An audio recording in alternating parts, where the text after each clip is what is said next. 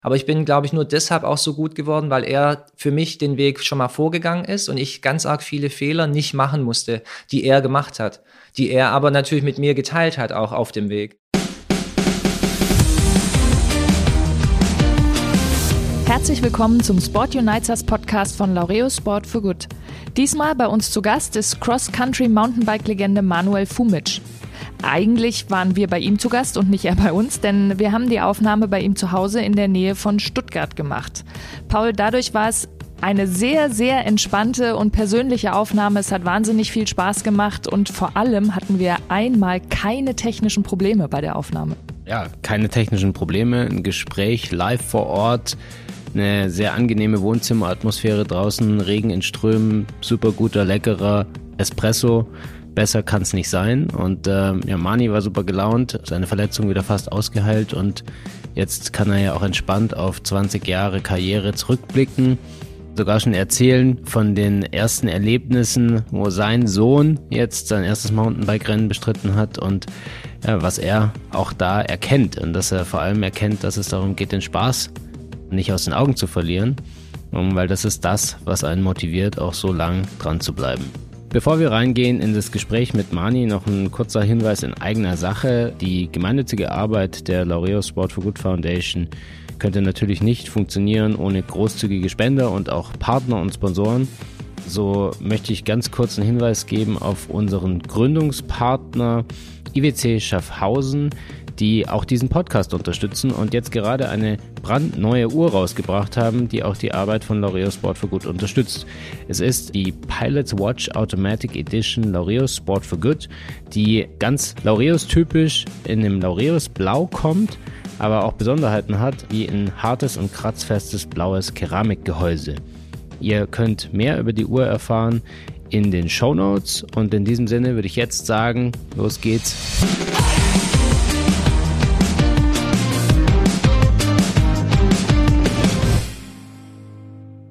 Lieber Mani, herzlich willkommen zum Sport Unites as Podcast von Laurio Sport for Good. Wir freuen uns, dass wir heute bei dir sein dürfen und dass jetzt endlich auch mal wieder ein persönliches Gespräch stattfinden kann, weil äh, wir hatten auch Corona-bedingt einige Online- und Zoom-Aufnahmen und äh, es ist ja immer wieder schön, wenn man auch so einen Anlass hat, sich zu sehen. Danke, dass ihr hier seid. Freut mich natürlich dabei zu sein. Vor allem, so wie du es gerade eben gesagt hast, dass mal, dass wir uns auch sehen, weil ich hatte auch einige von Podcasts und äh, Zoom-Calls und alles und da habe ich so ein bisschen auch die Schnauze voll. Deshalb bin ich jetzt froh, euch hier begrüßen zu dürfen und äh, mit euch zu quatschen. Das geht uns allen gleich.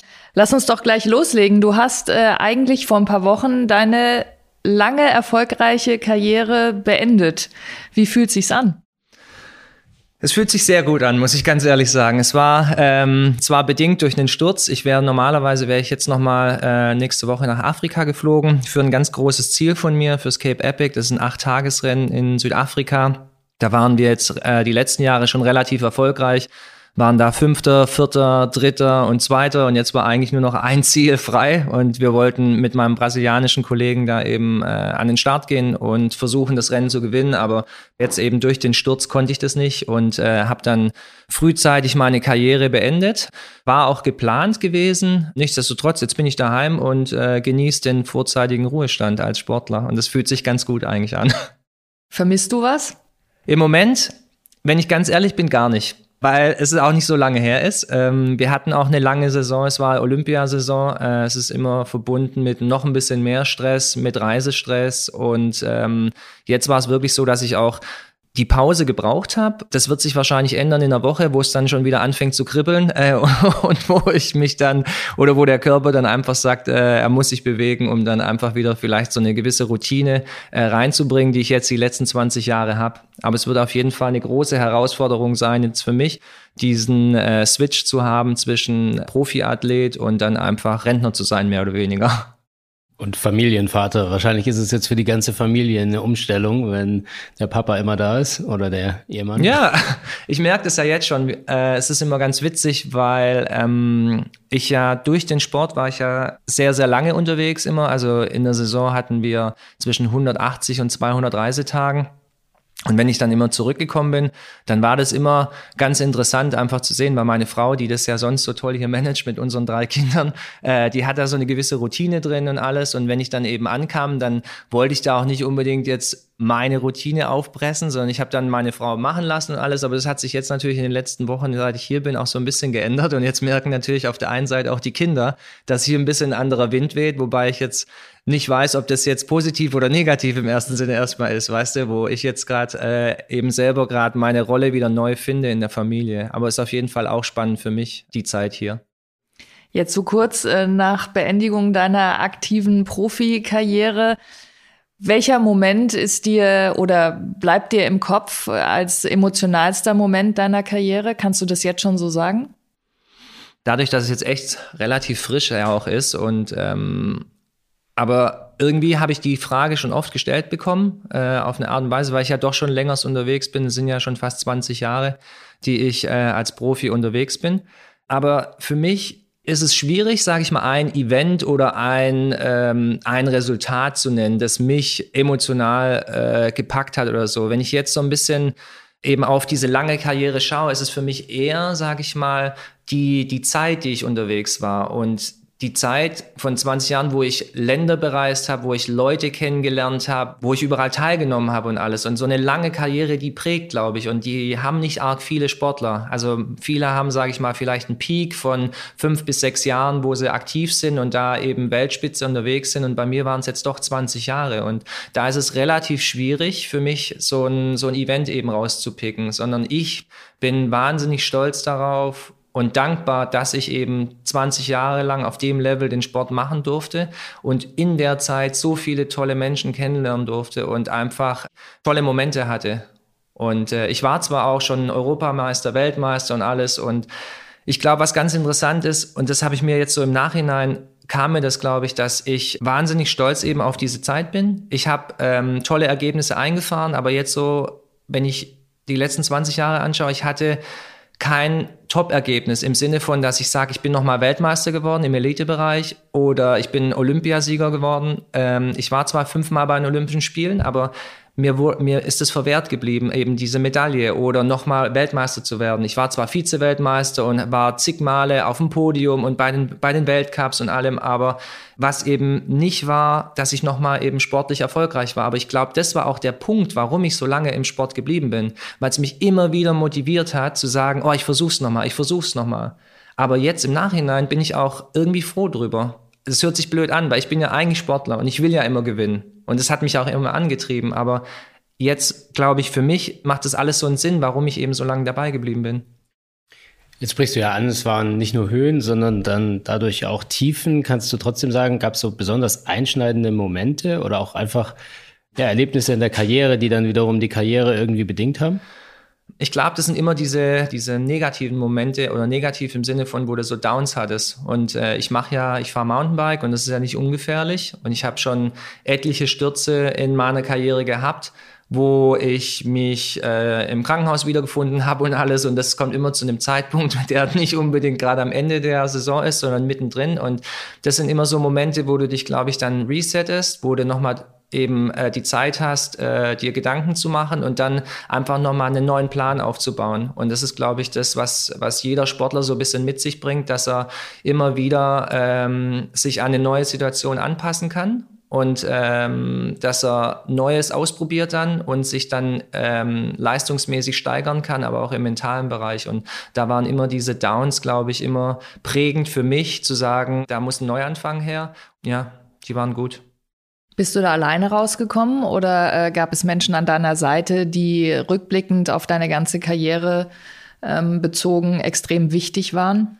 Also ich hatte, glaube ich, durchwegs, durch die 20 Jahre hatte ich immer Leute an meiner Seite, die denen ich sehr dankbar bin, jetzt auch im Nachhinein, die zwar jetzt nicht die ganze Zeit an meiner Seite geblieben sind, aber immer zwischendrin an meiner Seite waren und die mir dann eben auch geholfen haben, da äh, einen neuen Weg anzuschlagen. Und ähm, das ist ja jetzt auch so im, im Nachhinein, glaube ich, was, wo ich sehe, was eine wahnsinnig große Stärke ist, weil wenn du jung bist und Athlet bist, also so wie, in, so wie bei mir am Anfang, da bist du halt, da bist du in deiner eigenen Welt, da denkst du nur an dich und machst du und tust du und du denkst, das bildet sich, das ganze Universum oder die ganze Welt ist alles nur um dich herum. Und jetzt ist es so, in den letzten Jahren war es einfach so, wo ich einfach gemerkt habe, wie wichtig das Team für mich ist und wie wichtig meine Familie ist und wie wichtig einfach Leute um mich herum sind, die mich pushen, die mich supporten, die mich unterstützen. Und ähm, das ist was, wo ich in den letzten, sag ich mal, zehn Jahren mehr und mehr äh, geschätzt habe und wo ich dann jetzt gemerkt habe, weil man, wenn man ja auch älter wird, dann verändert sich auch viel. Ich bin jetzt nicht mehr der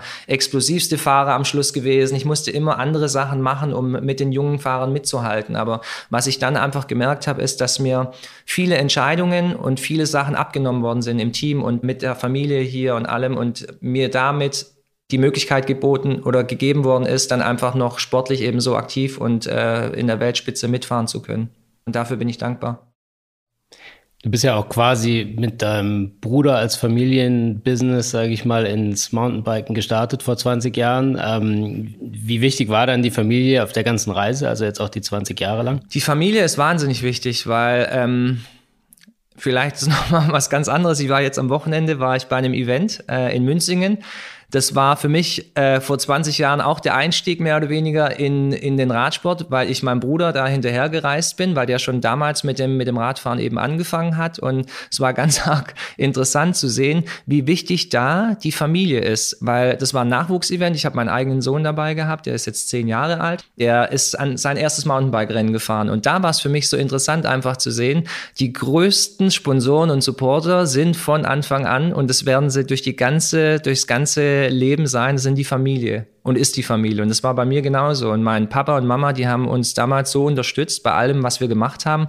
Am Ende bin ich Radfahrer geworden und Athlet, aber ich habe natürlich auch Fußball, Tennis gespielt. Und das waren diejenigen, die von Anfang an einfach dabei waren, die uns zum Training gefahren haben, zu den Wettkämpfen gefahren haben. Und das ist dann einfach schön zu sehen, dass das ganze Leben genauso bleibt. Also meine Mama hat sich am Anfang Sorgen um mich gemacht, weil ich eben auf dem Mountainbike unterwegs war, weil es ja so gefährlich sei.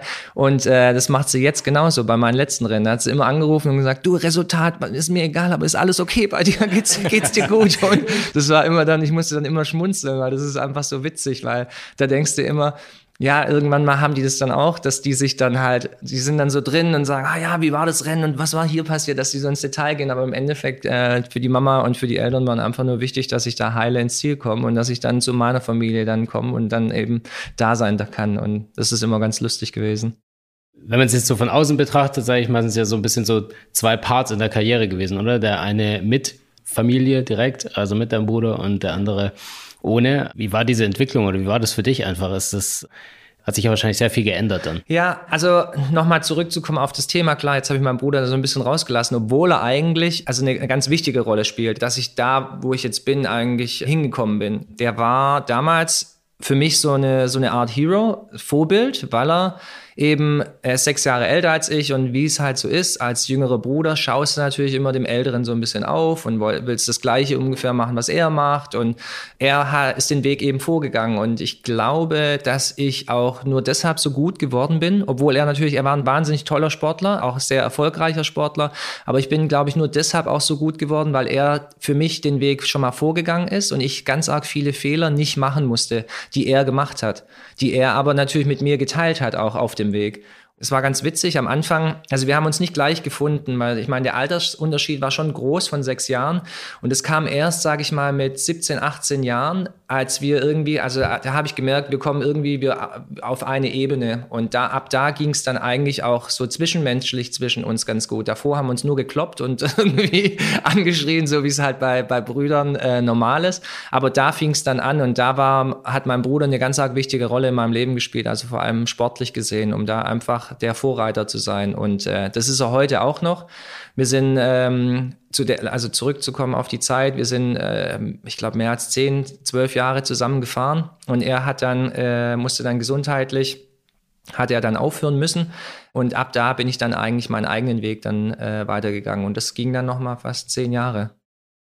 Und hat dich das wachsen lassen? Also das ist ja auch so ein bisschen so, wenn man immer gemeinsam unterwegs ist und dann plötzlich alleine dasteht, dann ist das ja auch nochmal ein Schritt. Ja? Also auch wenn man schon lange irgendwie im Zirkus mitfährst. Das auf jeden Fall. Ich glaube, das war, mm, es war wie so eine, so eine, so eine Ausbildung für mich, denke ich, weißt du. Ich konnte mich auch so ein Stück weit immer hinter meinem Bruder verstecken, weil der ist ja, wie gesagt, vorgegangen, er ist älter gewesen, ist schon in den älteren, also in, in, den, in den größeren Klassen unterwegs gewesen. Und erst als ich im Elitebereich war, ähm, wie gesagt, haben wir uns da mehr und mehr gefunden. Und ähm, als er dann eben äh, aufgehört hat, äh, war es für mich mehr oder weniger da, ich wollte den Weg eben für mich weitergehen und ähm, der war auch ganz erfolgreich. Und ich glaube, ich bin auch deshalb, wie gesagt, nur so erfolgreich geworden, weil ich einfach sportlich, aber auch menschlich da, glaube glaube ich, den richtigen Weg da eingelenkt habe und bedingt eben durch meinen Bruder, der mir da, äh, sage ich mal, geholfen hat.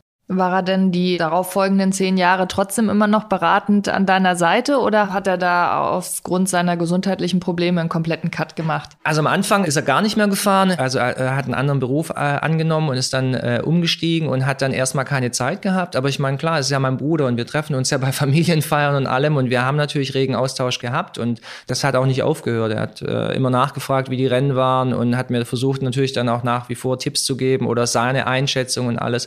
Wobei sich der der, der, Sport an sich natürlich auch in den letzten Jahren wahnsinnig geändert hat. Also wenn ich bedenke, wie wir früher, was wir, also wie wir früher Rennen gefahren sind, Mountainbike-Rennen, die waren natürlich äh, ganz anders als die, als die heutigen. Ja, also wir waren, sind früher eigentlich fast Marathonrennen gefahren. Das war eigentlich das Cross-Country-Rennen. Wir sind zwei Stunden 30 Rennen. Heute fährst du eine Stunde 30 und da ändert sich natürlich wahnsinnig viel. Die Räder haben sich geändert, weißt du, das Technische hat sich geändert. Das ist alles, hat sich in eine gute Richtung entwickelt, aber ich konnte immer auf meinen, meinen Bruder da auch äh, hören hören und äh, hat auch immer einen tollen Rat für mich gehabt in der Zeit. Ihr habt ja beide für Furore gesorgt in der Mountainbike-Szene, als ähm, ihr hattet auch eine eigene Marke, die Fumage Brothers. Wie fühlt sich das an in der Randsportart? Ich glaube, es war aber zu Zeiten, ähm, wo sowieso der Radsport ganz hoch war mit Jan Ulrich, ähm, äh, Team Telekom, für das ihr ja auch gefahren seid äh, vorher wenn so eine Randsportart auf einmal äh, so im Mittelpunkt steht und ihr als Marke auch im Mittelpunkt steht und das ja dann aber auch wieder abnimmt, wie fühlt sich das an? Ist das dann ein Knick und man ähm, fühlt sich an wie eine Niederlage oder ist das ein Weg, der damals auch schon okay war? Also ich finde, dass es das, also es gehört auch dazu, es sind ja auch viele Teams kommen und gehen dann irgendwann mal, wenn die Sponsoren weg, äh, wegfallen oder irgendwelche anderen Sachen passieren. Aber in dem Fall muss ich ganz ehrlich sagen, ich äh, schaue da sehr positiv drauf zurück, weil das eine Zeit war, wo wir den Sport auch so ein Stück weit mitgestalten konnten, durch eben ein Team, durch einen anderen Ansatz. Und das hat, denke ich, mir ganz arg viel geholfen oder uns und auch dem ganzen Sport. Und deshalb war es ja auch so einschlägig und sind bei ganz arg vielen im, im Kopf hängen geblieben. Also was wir damals gemacht haben, alles mit dem Team, weil das war auch nicht so, das war nicht normal einfach, dass da zwei Sportler kommen und ihr eigenes Team auf die Beine stellen und dann mit wahnsinnig großen Sponsoren und eben äh, einem tollen Auftritt und alles. Und ich glaube, das war einfach äh, gut für die Szene und da ging es dann auch, denke ich, haben sich viele nochmal neu aufgestellt. Andere Leute haben geguckt, was wir gemacht haben. Das das hat ganz gut funktioniert und alles. Und wie es bei allen Teams, wie gesagt, ist, es ist eine, eine gute Zeit und irgendwann mal kommt was Neues. Und das war auch gut so, weil sich alles weiterentwickeln muss. Der Sport, die Teams, aber auch die Athleten. Und deshalb, wir hatten eine wahnsinnig gute Zeit und ich will das auch nicht missen, weil das hat mich auch, glaube ich, zu dem gemacht, was ich jetzt bin. Und konntest du da auch, sag mal, was mitnehmen und auch mitbringen dann in äh, deine in deiner weiteren Karriere, sage ich mal beispielsweise jetzt zu Cannondale und deinen anderen Partnern?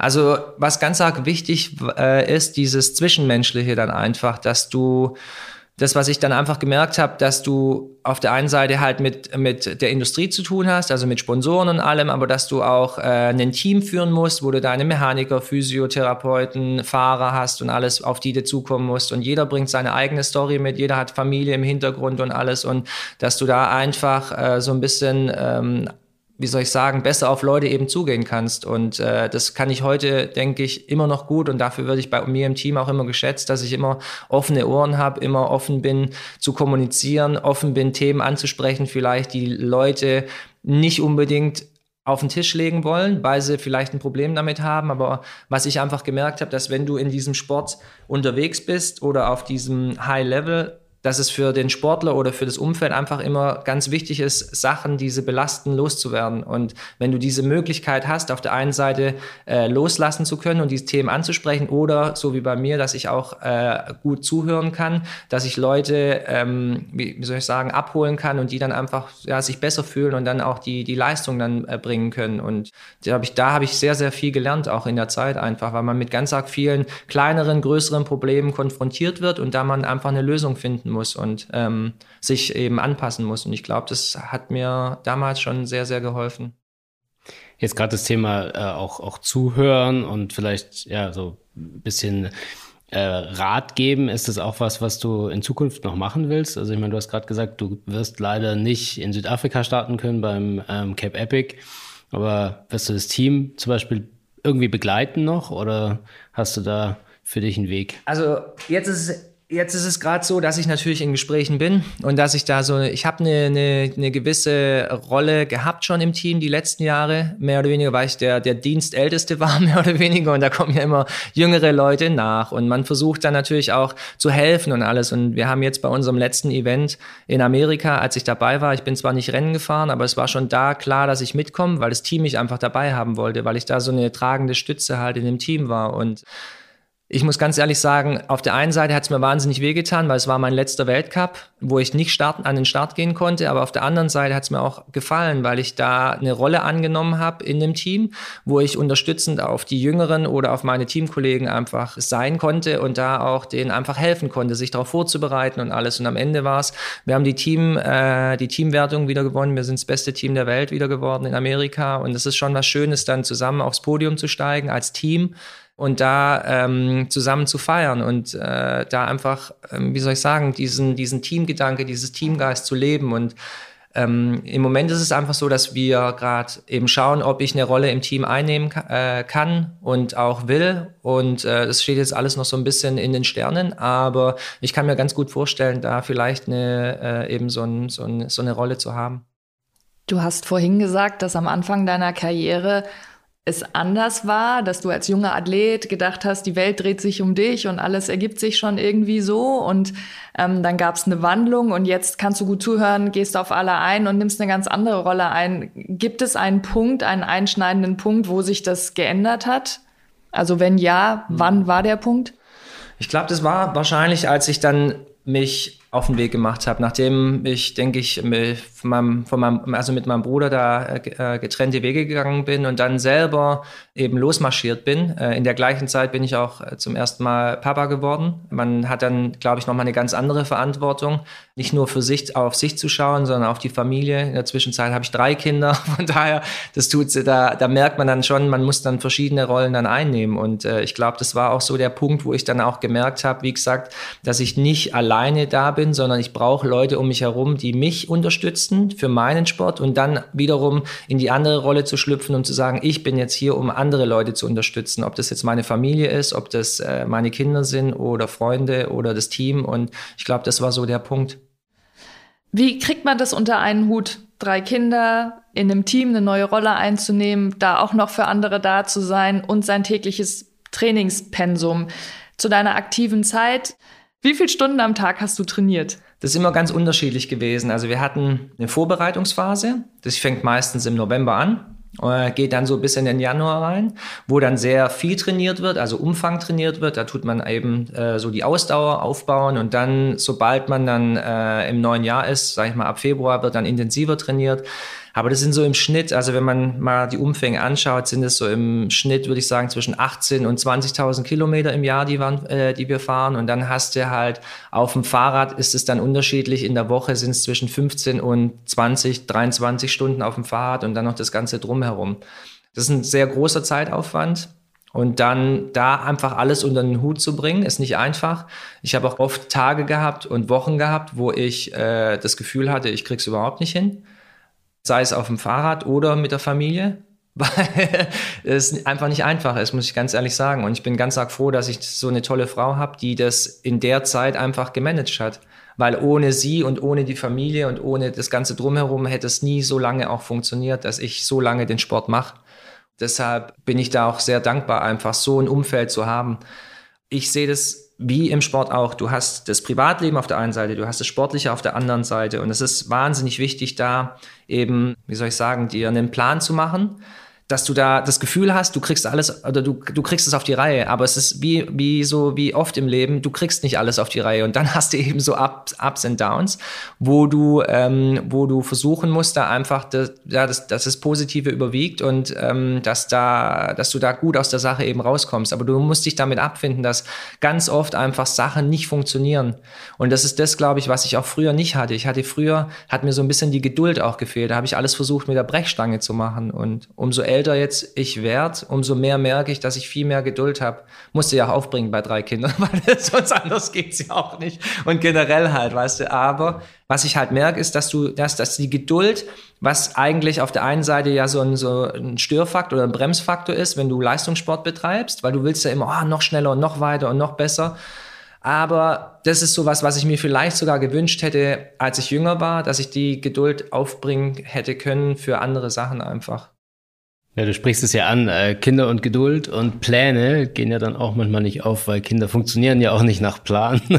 Kann ich mir schon vorstellen, dass das auch viel äh, Herausforderung war und vielleicht auch manchmal Frustration. Also ich kenne es von mir selber, der Zeitplan nicht aufgeht.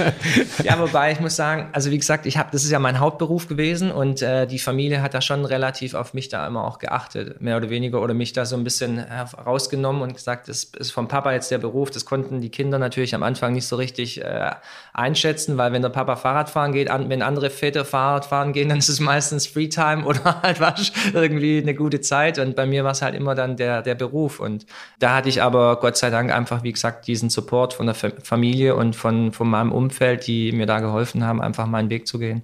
Wobei Kinder ja gnadenlos ehrlich sind und einem einen Spiegel vorhalten, auch in wenigen Momenten, die man mit ihnen verbringt. Ähm, finde schon, äh, Kinder bringen einen an Grenzen, die man vorher nicht erahnen konnte. Vielleicht auch da nochmal auch, dass die Kinder mir auch geholfen haben, glaube ich, ein besserer Athlet zu werden, um einem da einfach oder generell mein Leben da ein bisschen organisierter zu machen, weil es ist halt, wie wir es vorhin schon gesagt haben, wenn du Kinder hast, ist es nicht so einfach. Und mit den Kindern aber merkst du dann halt, dass du da, wie soll ich sagen, ja, organisierter eben durch, dein, durch deinen Alltag gehen musst und die Zeit, die dir zur Verfügung steht. Und da glaube ich auch, dass meine Kids mir da auch geholfen haben, ein Stück weit da ein besserer Mensch und besserer Athlet zu werden. Vorhin hast du ja schon beschrieben, dass witzigerweise jetzt gerade zu dem Zeitpunkt, äh, Ende deiner Karriere, du mit deinem Sohn bei seinem ersten Rennen warst. Hast ja, glaube ich, auch einiges beobachtet. Also siehst du da auch für dich irgendwie oder hattest du, hast du so Gefühle, dass du da auch was bewegen möchtest für die nächste Generation? Ja, ich glaube, es ist auf jeden Fall mal schön, seinen Kosmos zu verlassen, wobei ich den ja nicht ganz verlassen habe. Im Sinne von, ich meine, was ich gemacht habe, ist eigentlich von einem ganz großen Event wie Weltcups, Weltmeisterschaft, Olympische Spiele einfach mal zurückzugehen auf den, den Anfang und bei so einem, bei einem ganz kleinen Rennen da zu sein. Also oder eben am Wochenende äh, hinzugehen mit meinem Sohn, der jetzt sein erstes Mountainbike-Rennen gefahren ist. Und was ich da einfach nur gesehen habe, ist, oder was mir, was ich gesehen habe und was mir nicht so richtig gefallen hat, und das ist vielleicht jetzt so ein bisschen, äh, klingt vielleicht komisch, aber mir hat es nicht gefallen, dieses, dieser Leistungsgedanke äh, mehr oder weniger dahinter oder diese Leistung zu bringen, gerade in jungen Jahren. Also es sind ja dann teilweise Powerflitzer, so nennt man die, die ganz jungen, ja, also weiß, hört sich total lustig an. So hört sich eigentlich, aus. Ja, genau. die fangen dann an, halt mit ihren Laufrädern da so Runden zu drehen und alles. Das, und dann gehen es halt durch die Klassen eben durch, äh, U6, U9, U11, bis hoch U16 oder was weiß ich was. Und was ich einfach nur gesehen habe, war, dass ich äh, ganz arg viele Kinder gesehen habe, die mit ihrem mit ihrer Leistung oder mit ihrem Rennen unzufrieden waren und die dann das Radl auf die Seite geschmissen haben und die sich dann so ein bisschen geärgert haben und ich habe mir nur überlegt, das, das muss eigentlich und darf eigentlich gar nicht sein, dass die ins Ziel kommen und das Gefühl haben, sie sind sie haben keine gute Leistung gebracht. Es ist nicht einfach, sage ich mal, an den Start sich zu stellen, weil für mich, ich sehe das dann immer aus meinen aus meinen Augen, ja. Ich mache das schon seit 20 Jahren, das ist ja was ganz normales, eine Nummer dran zu äh, dran kleben, ans Fahrrad, an den Start zu stellen, sich warm zu fahren, dann über irgendwas drüber zu fahren. Und Dann habe ich aber erstmal bei meinem eigenen Sohn habe ich dann gesehen, das ist nicht so einfach. Also ich habe mir alles so vorgestellt, aber er sieht es ja aus seinen Kinderaugen. Er hat es noch nie erlebt und alles. Und er war dann, ich habe den noch nie so erlebt. Ja, der war dann so nervös, schon auf der Hinfahrt. Ja, dann stand er da und hat dann angefangen, an seinen Fingernägeln zu kauen und was weiß ich was. Und ich fand es einfach so wahnsinnig interessant. Habe dann einfach nur gesehen und gemerkt, dass ich da ein bisschen mich äh, zurücknehmen muss ähm, und ihn einfach hab, äh, also machen lassen muss, mehr oder weniger. Also auf dem Event war es dann einfach so, dass ich mir da, wie du es gerade schon erwähnt hast, dass ich mir da Gedanken gemacht habe, ob das wirklich so sein muss, dass die Kids ein Resultat einfahren müssen äh, und eine Leistung bringen müssen. Weil ich finde es schön, wenn du auf ein Event gehst oder zu einem Rennen gehst als Familie, und das waren wir die meisten, da sind dann kleine Geschwister mitgekommen oder größere und alles, da waren die Eltern vor Ort, da waren die Opa, Oma waren vor Ort und haben ihre, ihre Kids und ihre Enkel natürlich unterstützt. Und da habe ich mir natürlich gefragt, ob das wirklich so sein muss oder? Dass die dann einfach Ergebnisse einfahren oder ob es vielleicht nicht einen anderen Ansatz geben könnte, dass man die Familien zusammenbringt an den Ort und dass man da das Thema Rad zwar ganz groß ist und dass das im Vordergrund steht, aber dass man da drumherum was bauen kann, damit es eher ein Event für die ganze Familie ist und dass dann am Ende alle happy sind, mehr oder weniger, und sagen, wir hatten heute zwar ein Fahrradrennen, wo der Kleine gefahren ist oder die Kleine, aber wir hatten einen wahnsinnig tollen Familientag, wo wir zusammen Zeit verbracht haben und am Ende nach Hause gefahren sind und gesagt haben, super, das machen wir nächste Woche, wenn es wieder so ein Event gibt, machen wir wieder. Also du meinst auch, dass es ja eigentlich schöner wäre, wenn die Kinder eigentlich mit Spaß zu einer Sache gebracht werden und dann gar nicht so der Druck im Vordergrund Ja, natürlich. Steht. Also Spaß ist das Allerwichtigste. Ich glaube, das ist auch so mit der Grund, warum ich so lange auch dabei geblieben bin. Das ist der Grund, warum ich auch angefangen habe. Ich habe nie gesagt, ich habe nie irgendwelche großen Vorbilder gehabt, äh, gerade auch im, also vor allem im Radbereich, wo ich gesagt habe, oh, ich will Radfahrer werden. Ich habe nur wahnsinnig Spaß dran gehabt, hier äh, mit meinem mit meinem Fahrrad die Treppen runter zu springen, äh, im Wald zu fahren, ähm, meinen Aktionskreis, Radius größer zu machen, Sachen Sachen zu erkundschaften, gerade in jungen, jungen Jahren, weil sonst bist du ja, so habe ich das äh, wahrgenommen früher. Ich bin in einer, in einer, in einer Gegend groß geworden, da gab es einen Bolzplatz, da gab es einen Tennisplatz, da gab es Spielplätze und das waren so die Hotspots für uns Kinder. Und als ich damals das Fahrrad für mich äh, entdeckt habe, ähm, habe ich gemerkt, dass ich damit so ein bisschen rauskomme und Sachen erkunden kann. Und das war für mich wahnsinnig interessant und äh, hat so viel Spaß gemacht, dass ich mehr und mehr da gemacht habe. Und glücklicherweise hatte ich ja da auch meinen Bruder, der in die gleiche Richtung geschossen hat und wir dann auch viele Sachen eben teilen konnten. Ja, wenn man sich das auch anschaut, ich denke in unserer Kindheit, also wir sind jetzt beide 82er Jahrgang, da war es ja üblich, dass irgendwie alle mit den Fahrrädern in die Schule geradelt sind. Und wenn ich mir anschaue, wie heute die Autos da irgendwie sich einreihen vor der Schule, dann ist das ja schon Wahnsinn. Und da fragt man sich ja schon, was da irgendwie gerade schief läuft. Ja. Das ist ganz schön erschreckend, gell? wenn du, komm, du kommst mit dem Auto an und dann musst du erstmal stehst du im Stau, wie normalerweise auf der Autobahn hier vor der Schule. Das habe ich auch wahrgenommen. Die berühmten Elterntaxen. Ja. Aber ich glaube, da gibt es verschiedene Ansätze, oder da können wir zum Beispiel äh, ansetzen auch, um zu sagen, man führt die Kids und Jugendlichen einfach an dieses Thema heran, schon früh. Und nimmt dann diesen Leistungsgedanke eben raus und hat und bringt dann mehr dieses Spaßige einfach rein. Und wenn die Kids und Jugendlichen Spaß haben am Radfahren und auch das gleiche gilt auch für die Eltern, wenn die einfach sehen, die Kinder haben das Rad unter Kontrolle, die fühlen sich sicher, die können damit auch in die Schule fahren und alles, glaube ich, können wir die, die Welt auch ein Stück weit besser machen. Ich meine, also nur ein Stück weit im Sinne von, dass die Kids halt äh, den Schulweg eben in Angriff nehmen mit den, mit den Fahrrädern. Und ich fand es damals, ich, wahrscheinlich ging es euch genauso, es war das Coolste, morgens mit dem Radl in die Schule zu fahren weil ich bin meistens dann halt immer noch irgendwelche Umwege gefahren. Trails eingebaut. äh, ja, oder irgendwelche Treppen gesprungen und was weiß ich was. Aber ich glaube, da gibt es ganz arg viel Nachholbedarf. Und ähm, das ist auf jeden Fall, was ich genauso sehe. Wenn ich äh, bei, bei meinen Kindern in die Schule gehe und sehe, wie viel paar Dutzend nur noch Räder da rumstehen, das ist echt erschreckend. Und das gab es bei uns oder bei mir niemals, dass es da so leer aussah auf dem, auf dem Fahrradparkplatz. Ja. Das ist ja was, was dir auch schon seit einigen Jahren am Herzen liegt. Du ähm, ne, engagierst dich als Laureus Sport for Good Botschafter und bist eng verbandelt mit einem Programm, was äh, Laureus fördert, äh, Move and Do in Stuttgart. Aber auch da hast du schon angefangen, äh, mit dem Radl hinzufahren und den Kindern zu zeigen, schaut mal, ich habe hier meine Tour, komm bei euch vorbei. Ist gar nicht so weit von Stuttgart, von der Innenstadt, von der Großstadt raus in die Natur mit dem Fahrrad. Ähm, warum engagierst du dich so dafür bei diesem Programm und für Laureus? Also es ist auf jeden Fall eine Herzenssache, mich zu engagieren. Äh, vor allem bin ich da stolz, auch Laureus Botschafter zu sein. Neben Move and Do haben wir auch ganz arg viele andere Projekte. Move and Do deshalb, weil sie bei mir direkt um die Ecke auch sind und weil ich da auch die Möglichkeit einfach habe, mit dem Fahrrad zu, vorbeizufahren. Und ich habe das immer ganz arg genossen, sage ich mal, da vor Ort zu sein, auch mit den, mit den Kindern und mit den Jugendlichen. Und ich glaube, da kam auch dann bei den Kids kam dann auch die Message auch ganz anders rüber, wenn ich da mit meinem Radl angefahren äh, kam, weil dann war dieses Kennenlernen auch ganz anders. Ich kam da nicht irgendwie mit schicken Klamotten rein oder mit dem Auto angefahren, sondern ich kam mit meinen Radklamotten rein, war meistens verschwitzt. Die haben sich mich erstmal angeguckt und haben gedacht, ist das jetzt der oder wie oder äh, ja, das war wirklich so. Es war ganz arg interessant für mich auch zu sehen, wie die wie die äh, Kids und Schulklassen auf mich äh, reagieren.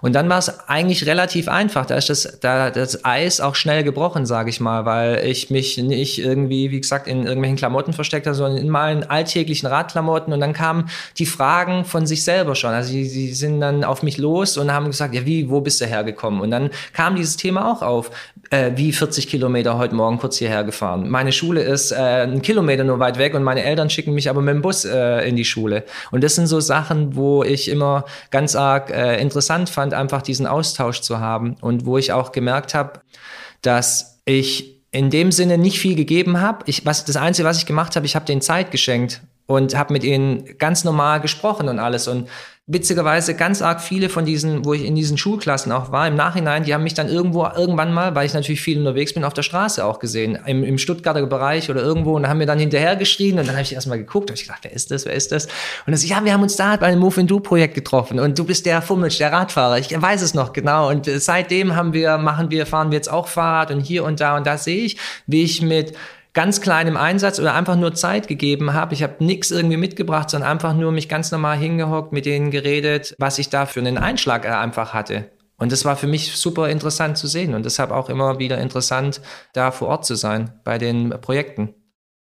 Und ist es jetzt auch, wo du, sag ich mal, weißt, du wirst jetzt mal ein bisschen mehr Zeit, sag ich mal, auch für andere Themen haben, auch was, was dir im Kopf rumschwirrt, wo du sagst, irgendwie, wie kann ich da in der Gesellschaft vielleicht was verändern oder ein bisschen Aufmerksamkeit drauf lenken, dass äh, das Fahrrad halt so ein tolles Medium ist oder dass die Kids dadurch einfach ganz andere Möglichkeiten bekommen? Also das werde ich auf jeden Fall machen. Ich meine, ich habe ja den, den Hintergrund, ähm, ich bin damit selber groß geworden. Ich habe gesehen, was es in meinem Leben bewirkt hat, wie weit ich durch den Sport und durch mein oder durch das Fahrrad einfach gekommen bin. Und ich glaube, dass man, dass ich das auch, wenn ich jetzt in die Zukunft schaue, um dann einfach Projekte weiterhin zu unterstützen oder mich dann in irgendeinem einer Form äh, eben äh, da einzubringen und das Thema Rad in den Vordergrund äh, bringen, egal ob es jetzt einfach ist, ob die Leute dann äh, am Ende Rennen fahren, ob die äh, Leute äh, oder die Kids was in, in, die, in die Stadt fahren, in die Schule fahren, aber ich werde mich auf jeden Fall da einbringen und jetzt, nachdem ich meine Karriere beendet habe, habe ich auch so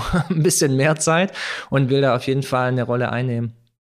Man sieht ja auch, dass es da wahnsinnig äh, spannende Entwicklungen gibt. Wir haben vorhin ein bisschen drüber gesprochen. Der Jan Frodeno hat ja seinen eigenen so Charity-Fonds gestartet und einen Pumptrack gebaut in Spanien, in Girona. Wir haben jetzt gesehen, der Fabian Cancellara macht was.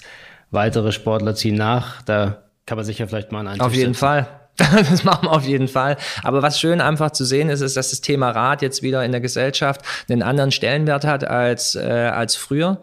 Und äh, wie ich es gerade eben schon gesagt habe, ich glaube, dass egal welchen Sport man treibt, in meinem Sinn ist das, also in meinem, in meinem Fall war es das Fahrrad, aber ich sehe einfach, was das für einen positiven Einschlag in meinem Leben hatte. Und ich glaube, dass man das einfach auch nutzen kann und äh, auf andere bringen kann.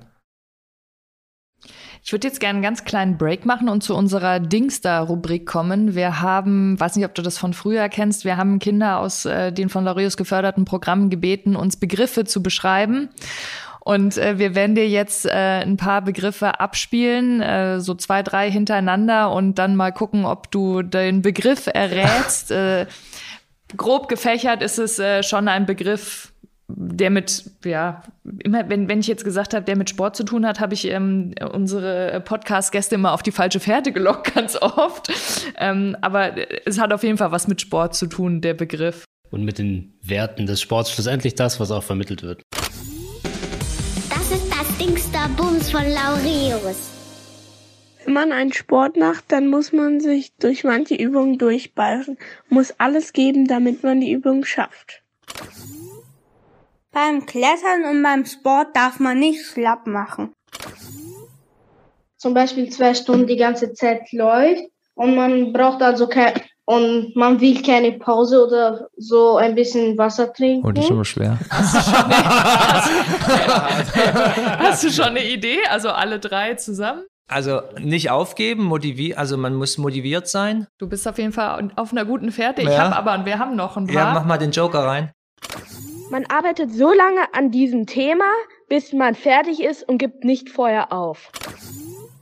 dass man sehr lang spielen kann und sehr lange aktiv bleiben kann. Also dass man nicht ähm, nach kurzer Zeit eine Pause machen Müssen mir auf die Sprünge helfen. Was braucht es dafür? Was braucht es dafür, um 20 Jahre aktiv zu sein und äh, auf hohem Niveau Leistungssport treiben zu können? Neben Spaß. Neben Spaß. Versuch gerade das Wort selber zu finden, aber jetzt bin ich total perplex, weil dieses echt- so, das ist echt ein schweres Wort, ja. Ich habe noch einen, einen habe ich noch. Zum Beispiel, wenn was total anstrengend ist, zum Beispiel irgendwo einen Berg hochlaufen und man hat keine Lust mehr und es ist anstrengend und man kann nicht mehr, aber man geht trotzdem weiter, dann hat man das. Ah, Ihr nickt alle. Oh, Ich erinnere mich gerade an Dings da. Helft mir auf die Sprünge. Du hast gesagt, ja, was hast du vorhin als erstes ich habe gesagt, man muss motiviert bleiben, man muss Durchhaltevermögen haben. Ah! Das ist echt hart, wenn man sich über diese Umwege ranhangelt. Ah, Aber ja, da gab es auch Sachen, wo ich dann gedacht, nee, jetzt bin ich irgendwie auf dem falschen Weg und was ist ich was. Ich meine, ich wusste schon, dass es so in die Richtung geht, aber ja klar, ja, Durchhaltevermögen braucht man. Äh, egal wo, im Sport oder auch im, im Privaten. Und das ist auch eine, eine Eigenschaft, ja, die der Sport vermittelt, wo man tagtäglich konfrontiert wird damit. Ob es im Training ist, ob es im Privaten ist. Wie ich es vorhin schon gesagt habe, du hast Tage, wo es einfach, wo du denkst, du, es funktioniert alles und dann ist wieder Tage, da geht gar nichts. Und dann brauchst du äh, das Durchhaltevermögen, um dann einfach wieder auf die Spur zu kommen, äh, deinen Weg wieder zu finden und dann ähm, ja, durchzuhalten. Aber ging es dir auch öfter so, äh, dass du. Mit dem Trinken, dass ich nicht trinken durfte. Der hat mich dass rausgebracht. Nein, dass, ähm, dass, dass es eben nicht nur der Spaß war, sondern dass du dich halt einfach durchbeißen musstest und gesagt hast, okay, jetzt muss ich halt einfach meine Trainings abreißen oder meine.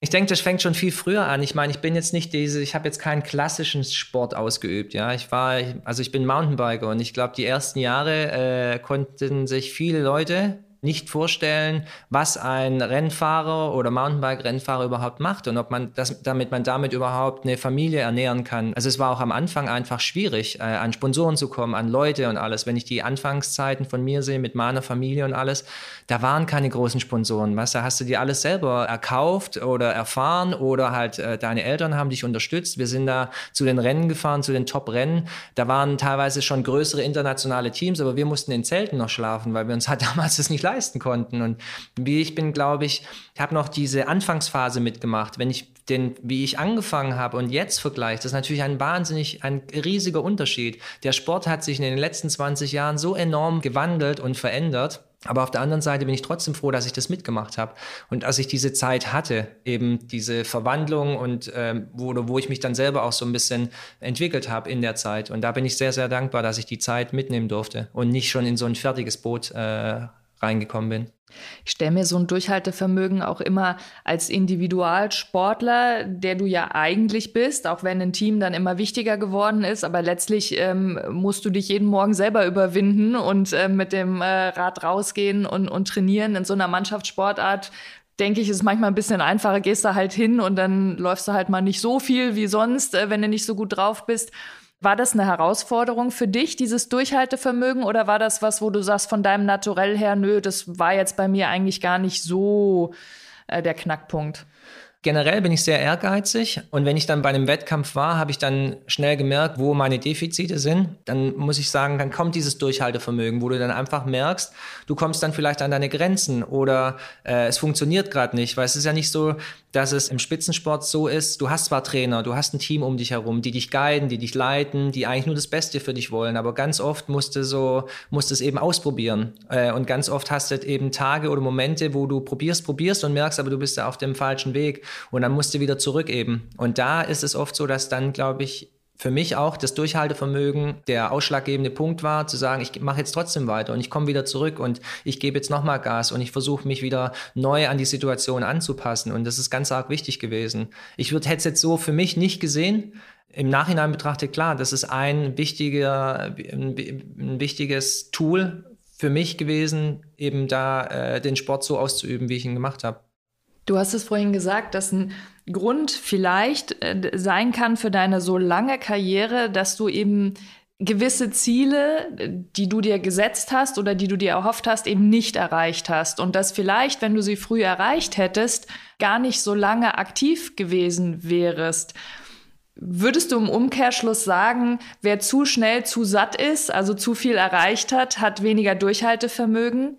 Ich glaube ja und nein. Wenn du, glaube ich, ein junger Athlet bist, gerade im, also im, im Teenager-Bereich oder im Jugendbereich, da glaube ich das, dass die Kinder dann irgendwann mal und die Teenager sagen, da geht der Reiz irgendwie verloren. Das sehe ich ja immer bei Wettkämpfen, ob das jetzt im Radbereich ist oder in anderen Bereichen, dass Kinder, die relativ schnell gut werden, dass die da den Reiz einfach verlieren äh, und vielleicht auch die Lust an dem Sport. Was ich aber auf der anderen Seite auch schwierig finde, weil gerade in den jüngeren Jahrgängen ist es so, dass du dann teilweise äh, Kinder hast, die sich viel früher entwickeln. Weißt du, da gibt's dann in der, wenn ich jetzt bei meinem, bei meinem Sohn, beim Hugo sehe, in der U11-Klasse, meiner ist klein, der hat dünne Beine wie Zahnstocher und dann gibt's aber an, dann gibt's Kinder nebendran, die neben ihm stehen, die sehen schon aus, die sehen wirklich, die haben, die sind richtig, die haben Muskeln dran, die sind, die sind schwer, die, die, und die können richtig in die Pedale treten. Und da ist es für mich ganz arg schwierig, dann einfach auch zu sagen, wie will ich meinem Kind sagen, damit muss er sich nicht vergleichen. Er muss dieses Durchhaltevermögen haben, also wenn er den Sport weiter ausübt, dass er in eine größere Klasse kommt, bis die mal 17, 18, 19, 20 sind, wo alle dann auf einmal auf dem gleichen Level sind. Und dann können die sich anfangen zu vergleichen. Und dann sieht man, okay, wo bist du besser, wo, oder wo habe ich Schwächen? Und dann können sie anfangen, an sich zu arbeiten. Aber in den jüngeren Klassen finde ich das wahnsinnig schwierig. Da ist es vorprogrammiert, dass sie dann einfach enttäuscht sind, weil sie nicht in der gleichen Liga spielen, einfach körperlich. Aber da bist du ja genau wieder beim Thema Spaß. Und ja. das ist ja eigentlich das, was diese Sportarten ja auch ausmacht. Oder ich meine, nicht nur diese, sondern eigentlich die meisten, dass es einfach äh, das Miteinander sein sollte. Und dann bleibst du auch dran. Und dann ist es ja auch völlig egal eigentlich, äh, ob der eine jetzt kräftiger ist und der andere äh, noch, noch vielleicht weniger Muckis hat. Ja? Ähm, alle sind zusammen unterwegs und jeder hat ja dann auch seine Vorteile. Ja? Der eine ist dann vielleicht geschickter und der andere kann schneller rein oder stärker reintreten. Das ist, glaube ich, auch die große Kunst für uns alle, dass man diesen Spaß daran einfach am Leben erhält. Das ist auch das für mich persönlich, wenn ich also rückblickend schaue, war es immer der Spaß, der für mich das Allerwichtigste war. Dass ich einfach Spaß an der Sache habe und deshalb auch so, denke ich, so, so lange dabei geblieben bin, weil ich über den Sport einfach so viele anderen Sachen äh, miterleben durfte. Und die haben mit dem Radfahren an sich vielleicht in dem Moment nichts zu tun gehabt, aber ich habe so viele Leute kennengelernt, äh, so viele tolle Momente gehabt, wo ich wahnsinnig viel Spaß hatte. Das ist das, wo ich glaube, ganz oft auch gesagt habe, und jetzt noch mal ein Jahr und jetzt noch mal. Und das hat mir so viel, also so gut getan, einfach für mich als Menschen. Und deshalb waren für, vielleicht auch am Anfang diese Ergebnisse so ein bisschen zweitrangig oder jetzt so im Nachhinein betrachtet. Wo du so viel Spaß hattest, also wie schwer ist dann die Entscheidung gefallen, wirklich zu sagen, jetzt ist vorbei? Ich glaube, nach 20 Jahren ist es dann auch wieder eine andere Sache. Ich glaube, das wäre anders gewesen, wenn ich nur fünf Jahre auf dem Buckel gehabt hätte. Aber nach 20 Jahren und mit Familie, mit drei Kindern, war es für mich jetzt auch an der Zeit zu sagen, ich höre auf, weil meine Familie mich und meine Frau und alle im Umfeld so unterstützt haben, dass ich eben den Sport so lange machen konnte und jetzt für mich der Zeitpunkt gekommen ist, wo ich gesagt habe, und jetzt will ich auch wieder was zurückgeben. Wäre eigentlich schon 2020 der Fall gewesen, aber durch das Corona-Jahr hat sich das nochmal verschoben. Da habe ich nochmal ein Jahr dran gehängt. Habe mich auch im letzten Jahr nochmal schwer verletzt. Das kam auch noch dazu. Selbst da, das war auch so der, der Tiefpunkt, glaube ich, in meiner Karriere, wo ich äh, im Krankenhaus aufgewacht bin, auf der Intensivstation. Da lag ich, glaube ich, zwei oder drei Tage habe mir da Schlüsselbein gebrochen, Schulterblatt, äh, sechs Rippen, habe die Rippe, die ganz obere ist mir in die Lunge rein, eingeblutet und alles. Und da hatte ich so einen Moment, wo ich da auf der Intensivstation lag und dann gedacht habe, okay, das war's jetzt und jetzt ist auch gut. Und dann kam aber wieder, und jetzt sind wir wieder bei Durchhaltevermögen, dann kam dann wieder der Moment, wo ich für mich dann selber gesagt, nee, so will ich nicht aufhören. Und dann hat mir jeder damals schon gesagt, das wird nicht mehr, weil du erholst dich nicht so schnell bin ich dran geblieben, habe alles dafür getan. Alle, viele Leute haben mir geholfen. Das Team drumherum. Ich hatte ein wahnsinnig gutes Team mit Physiotherapeuten, mit Leuten, mit Trainern, äh, das Team an sich, äh, Familie, die mich alle unterstützt haben in der Zeit und ich es dann doch wieder geschafft habe, zurückzukommen, mich wieder für die Olympischen Spiele zu qualifizieren. Das sind dann meine fünften Spiele gewesen, was glaube ich auch nicht viele Sportler von sich behaupten können. Gerade in dem Bereich, im Mountainbike-Bereich gibt es glaube ich sowieso nicht so viele, aber es war einfach schön für mich dann nochmal zu sagen, okay, und jetzt der Abschluss deutscher Meister auch nochmal geworden nach so einer langen Karriere, was für mich auch schön ist, weil als ich angefangen habe, hab, bin ich auch da schon mal deutscher Meister geworden vor 20 Jahren und wenn man dann sagen kann, und nach 20 Jahren nochmal ganz vorne zu landen. Nach so einem Unfall, wo dir so Leute Unfall, gesagt haben. Ja. Ich sitze jetzt hier und kann sagen, das war jetzt gut und ich brauche auch, ich, was ist auch in den Jahren war es jetzt nicht so, dass ich gesagt habe, ich habe irgendwas vermisst es gibt jetzt nichts, wo ich sage, und ich möchte das nochmal. Klar war da, waren da einzelne Rennen oder äh, Sachen, wo ich gerne hätte fahren wollen, aber im Endeffekt ist es so, ich, ich schaue zurück und durchwegs nur positiv und bin da happy, jetzt da den Haken dran zu machen zu können. Und hast du da irgendwie so in den, im letzten Jahr schon angefangen, Pläne für die Zukunft zu entwickeln oder lässt du alles auf dich zukommen? Im Moment ist es so, dass ich wirklich das so ein bisschen auf mich zukommen lasse, weil der Sport an sich, dir bleibt fast nie so richtig die Möglichkeit mal drüber. Also ich klar macht man sich Gedanken, das ist gar nicht das Thema, aber dann ist es doch wiederum was anderes, wenn du dann, wenn dann der Zeitpunkt kommt, wo man sich äh, entscheiden muss oder wo man dann den neuen Weg geht. Und dann ist es jetzt wirklich so, ich bin gerade in so einer Phase, wo ich mit vielen Leuten im Gespräch einfach bin und jetzt einfach schaue, in welche Richtung es dann am Ende dann geht. Aber es sind viele Sachen dabei, die, ähm, so wie jetzt mit dem Team oder so, wo ich mich dann selber nochmal so ein bisschen sehe, dass ich im Sport vielleicht doch irgendwie vertreten sein möchte oder bleiben möchte. Du hast vorhin gesprochen von Werten, die der Sport vermitteln kann, auf einfachste Weise über Sport, Spaß äh, an Kinder vermittelt werden kann. An welche Werte hast du da gedacht? Teamgeist, Motivation, ähm, Respekt, Fairplay, Fokussierung sehe ich bei meinem Kleinen ganz arg.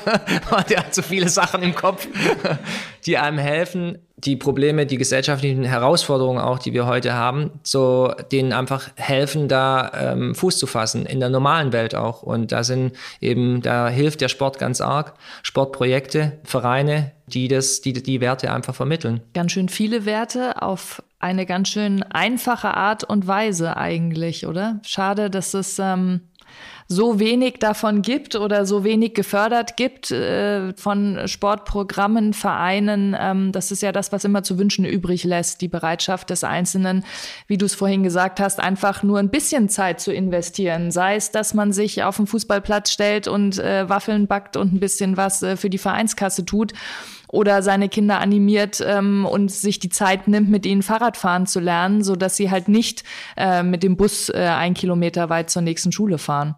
Ja, hast du super zusammengefasst. hast, du, hast du mir die Antwort jetzt schon ja. mehr oder weniger? Das sehe ich genauso Aber wie du, ich finde Mickey. so schade, dass es so ist. Und ich erwische mich immer dabei, dass wenn Leute mich fragen, was machst du denn bei Laureus oder was macht Laureus, ähm, dass sich das immer anhört wie so, ja, Sport vermittelt Werte, die wichtig sind so, und dann hört sich das immer an wie so ein Satz, der nicht stimmt. Aber es stimmt und es ist so einfach. Und ähm, es ist so wenig nötig, Kinder zu unterstützen und Laureus zu unterstützen. Und es ist so schade, dass es ähm, so wenig gemacht wird bei uns.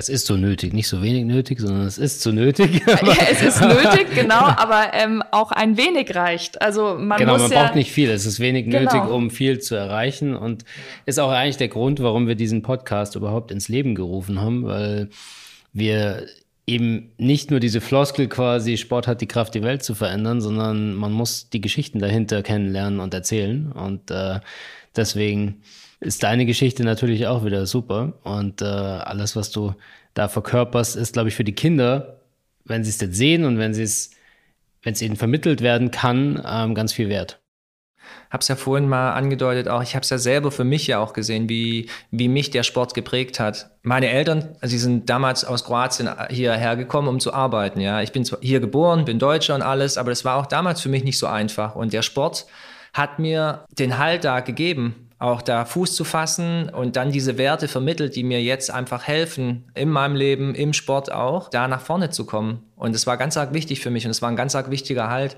weil ich auch einfach gesehen habe, was die anderen gemacht haben und alles. Und der Sport hat mich immer so ein bisschen in der Spur auch gehalten. Und ich war auch ganz arg dankbar einfach für, für die Leute, die da in dem Sport waren. Und das ist das, was du auch vorhin angesprochen hast mit, dem, mit den Vereinen, Vereinsarbeit, mit den Projekten, wo Leute dahinter stehen, die das unterstützen und die dann teilweise oft auch einfach nicht finanziell vielleicht, aber einfach nur Zeit haben, zuzuhören, Zeit haben, die Leute zu oder die Kids zu unterstützen und ich merke das an meinen Kindern ja auch. Die sind die Zeit, die ich jetzt hier verbringen durfte nach meinem Karriereende, das ist was für mich eigentlich das Wertvollste und für die Kinder auch. Das war erst letzte Woche. Da saß mein, ich habe meinen Kleinen ins Bett gebracht. Der konnte nicht schlafen, hat ein bisschen zu viel gedaddelt in Medien und so Zeugs. War meine Schuld. Aber dann war es so witzig, weil er dann einfach einen Satz gesagt hat. Der hat nur gesagt, Papa, ich bin froh, dass du, dass du hier bist. Und das hat mich schon so, also ich habe fast Tränen in den Augen gehabt. Aber was, ich, ich hätte ihm alles geben können. Aber das war was, wo ich, für mich persönlich, wo ich dann gemerkt habe, es braucht heutzutage nicht viel. Es ist nur die Zeit, die wichtig ist. Und das ist, wie im Sport auch, wie in den Vereinen, wie in jeder Familie, ein bisschen Zeit zu haben für kleinere Problemchen, die vielleicht anstehen und einfach nur da zu sein. Und das ist ganz arg wichtig und hat mir mal wieder gezeigt, äh, auf eine ganz brutale Weise, auf eine, auf eine Art und Weise, wie einfach das sein kann. Ja, ein schönes Schlusswort, oder? Finde ich auch. Wir haben aber noch zum Schluss äh, eine, eine Kategorie und zwar unser Sport Unites Us Artwork. Und zwar möchten wir dich bitten, auf das Blatt Papier, was wir schon bereitgelegt haben, einem Schlagwort oder einem Satz, was du Kindern vermitteln möchtest, was Sport bewirken kann, zum Beispiel. Oder dein Lebensmotto. Ich glaube, das trifft es jetzt wieder ganz arg. Und das ist ja auch das, was mir hier mit euch so viel, es macht einfach Spaß. Und das ist das, glaube ich, der Sport an sich, der muss immer Spaß machen. Weil wenn ein Sport Spaß macht, wenn äh, eine Situation Spaß macht, so wie mit euch hier zusammenzusitzen, dann ähm, will man davon einfach immer mehr haben. Und das ist, glaube ich, für mich persönlich, wie gesagt, war der Spaß, stand immer im Vordergrund und deshalb auch bin ich jetzt hier, wo ich, wo ich sitzen darf, einfach weil ich so viel Spaß an der Sache hatte. Und der Sport hat mir so viel geholfen. Und das wäre für mich jetzt, würde ich jetzt hier auch, oder mache ich jetzt auch, schreibe ich auf den Zettel drauf, dass man, wenn man was macht, damit man, dass man einfach den Spaß äh, hat. Und das ist, glaube ich, wirklich das Wichtigste. Spaß und Bewegung im Leben. Klingt auch wieder so einfach, aber man erwischt sich immer ganz oft in einer Situation, wo du denkst, äh, das ist aber gar nicht spaßig hier jetzt gerade, weißt du. Aber wenn Spaß du, ja, ist anders. Genau, Spaß ist anders. Aber ich glaube, das ist auch so dieses, ja, positiv zu sein, positiv zu bleiben, egal was passiert. Und Spaß hört sich immer so lustig an, also, weißt du, äh, Blödsinn machen oder so. Aber Spaß verbinde ich mehr mit einfach positivem Denken. Spaß und Freude am Leben haben, oder? Ich denke, also mir hat jetzt auch das Gespräch total viel Spaß gemacht und ich denke, es ist auch immer, äh, ist ja ein wahnsinniges Privileg, wenn man beruflich machen kann, was einem Spaß macht. Und äh, ich denke, das eint uns drei. das ist schön. Ich glaube, das braucht auch eine Weile. Ich glaube, wenn ihr vielleicht in drei Monaten nochmal wiederkommen würdet auf einen Podcast, dann hätte ich das vielleicht auch so ein bisschen selber, was ihr mal, ähm, wie soll ich sagen, wirken lassen können, diese 20 Jahre, weil es ja doch relativ frisch jetzt ist, äh, nach dem Karriereende. Ich glaube, ich brauche selber für mich noch so ein bisschen Zeit, um das alles mal zu realisieren, was jetzt eigentlich alles passiert ist in den letzten 20 Jahren und was das dann doch oder wie das, was das für einen Einschlag in meinem Leben auch hatte. Und ich, ich weiß, ich weiß das auch, wie positiv das alles ist und ähm, aber trotzdem, das, ich glaube, man muss das erstmal verdauen und das ist jetzt noch äh, eine Zeit, die braucht, glaube ich. Ach, wir kommen gerne wieder. Ja, Der Kaffee hat Gut, Guter Kaffee. Wunderbar, vielen Sehr Dank. gerne. Vielen, vielen Dank, dass ihr da wart. Wir hoffen, dass es unseren Zuhörerinnen und Zuhörern genauso viel Spaß gemacht hat. Wir freuen uns über Feedback gerne per Mail an podcast.laureus.de oder auch über unsere Social Media Kanäle. Wir freuen uns auch auf die nächste Folge, nämlich in zwei Wochen schon wieder die Best of Six mit Mani, die wie gewohnt, sag ich mal, sechs knackige Fragen an Mani mit knackigen Antworten und äh, lasst euch die auch nicht entgehen. Äh, bis dahin wünschen wir euch eine gute Zeit. Sport Unites Us. Der Sport Unites Us Podcast von Laureus ist eine Produktion von Maniac Studios.